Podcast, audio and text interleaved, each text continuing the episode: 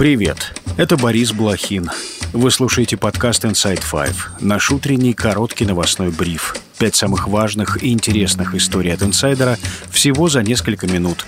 Сегодня 4 сентября, понедельник. История первая. Владимир Зеленский объявил об отставке с поста министра обороны страны Алексея Резникова. Вместо него военное ведомство возглавит Рустем Умеров. Об этом президент Украины заявил в своем ежедневном обращении. Алексей Резников прошел, Алексей Резников прошел эти более 550 дней полномасштабной войны. Я считаю, что министерство нуждается в новых подходах и других форматах взаимодействия как с военными, так и с обществом в целом.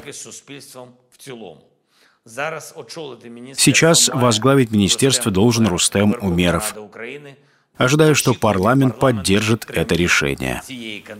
О планах Зеленского сменить министра обороны писали ранее украинские СМИ. Рустем Умеров, бывший депутат Верховной Рады и действующий руководитель Фонда государственного имущества. До прихода в политику был бизнесменом, инвестором, меценатом, а также советником лидера крымско-татарского народа Мустафы Джемилева. Умеров входил в состав украинской делегации на переговорах между Москвой и Киевом весной 22 года.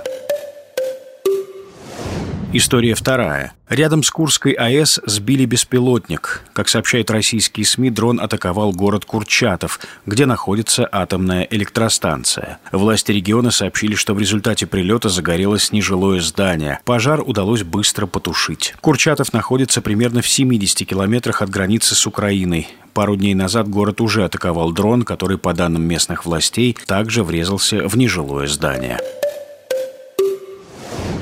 История третья. На журналистку Марию Гессен завели уголовное дело о дискредитации российской армии. По данным пропагандистских телеграм-каналов, поводом для расследования стало ее интервью Юрию Дудю, в котором она осудила действия российских военных в Буче. После посещения Бучи, как вы оцениваете вероятность того, что то, что мы видели, эти ужасные фотографии, которые мы оттуда видели, это, по версии российской пропаганды, инсценировка? Я расцениваю эту вероятность как нулевую. Я военный корреспондент с довольно большим опытом, с довольно большим опытом освещения того, как воюет российская армия. Меня ничего в Буче не удивило. Оно меня поразило, оно меня заставило не спать ночами или, наоборот, спать слишком много, но оно меня не удивило, потому что все то же самое мне приходилось видеть в Чечне и, и во время Первой Чеченской войны, и во время Второй Чеченской войны. То, что я знаю от исследователей, то, что то же самое видели и в Сирии, то же самое видели в разных гибридных войнах, в которых участвовали российские войска, этого я не знаю, меня там не было. Ну, то, то есть я им верю, но, но своими глазами мне приходилось видеть Чечню. Этого вполне достаточно для того, чтобы не сомневаться в общей картине. Мария Гессен – журналистка, писательница и ЛГБТ-активистка. Она была директором русской службы «Радио Свобода». Сейчас живет в США и пишет для «Нью-Йорк Таймс», «Вашингтон-Пост» и «Нью-Йоркера». Украинские военные и журналисты вошли в освобожденный от российской оккупации город 2 апреля 22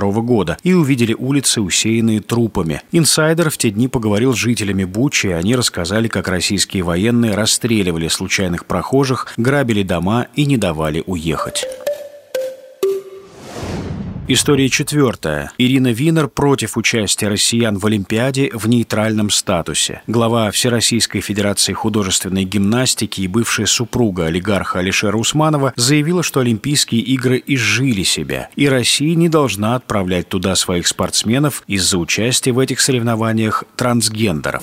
Сейчас, когда у нас хотят, чтобы мы выступали без флага, без гимна и даже без первого концерта Чайковского, я очень возражаю, чтобы у нас были эти соревнования образованием, да, да еще и с трансгендерами.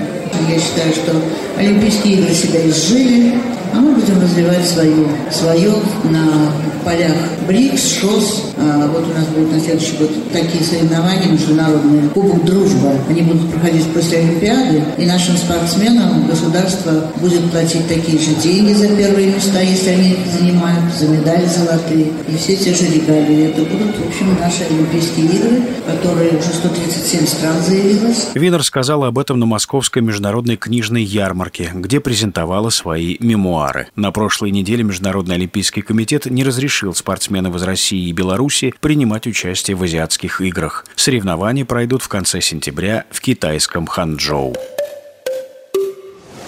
История пятая. Десятки тысяч посетителей фестиваля Burning Man застряли в пустыне Блэк-Рок в американском штате Невада. Сильный ливень размыл дороги, заехать на территорию форума или выехать с нее невозможно.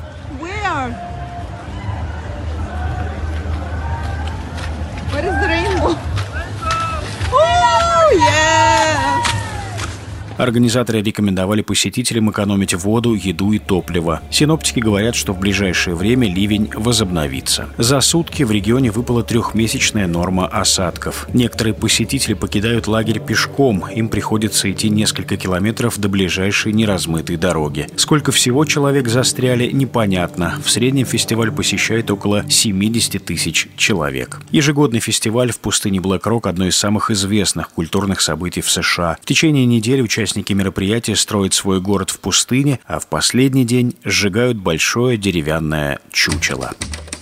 И это все на сегодня. Это был подкаст Inside Five.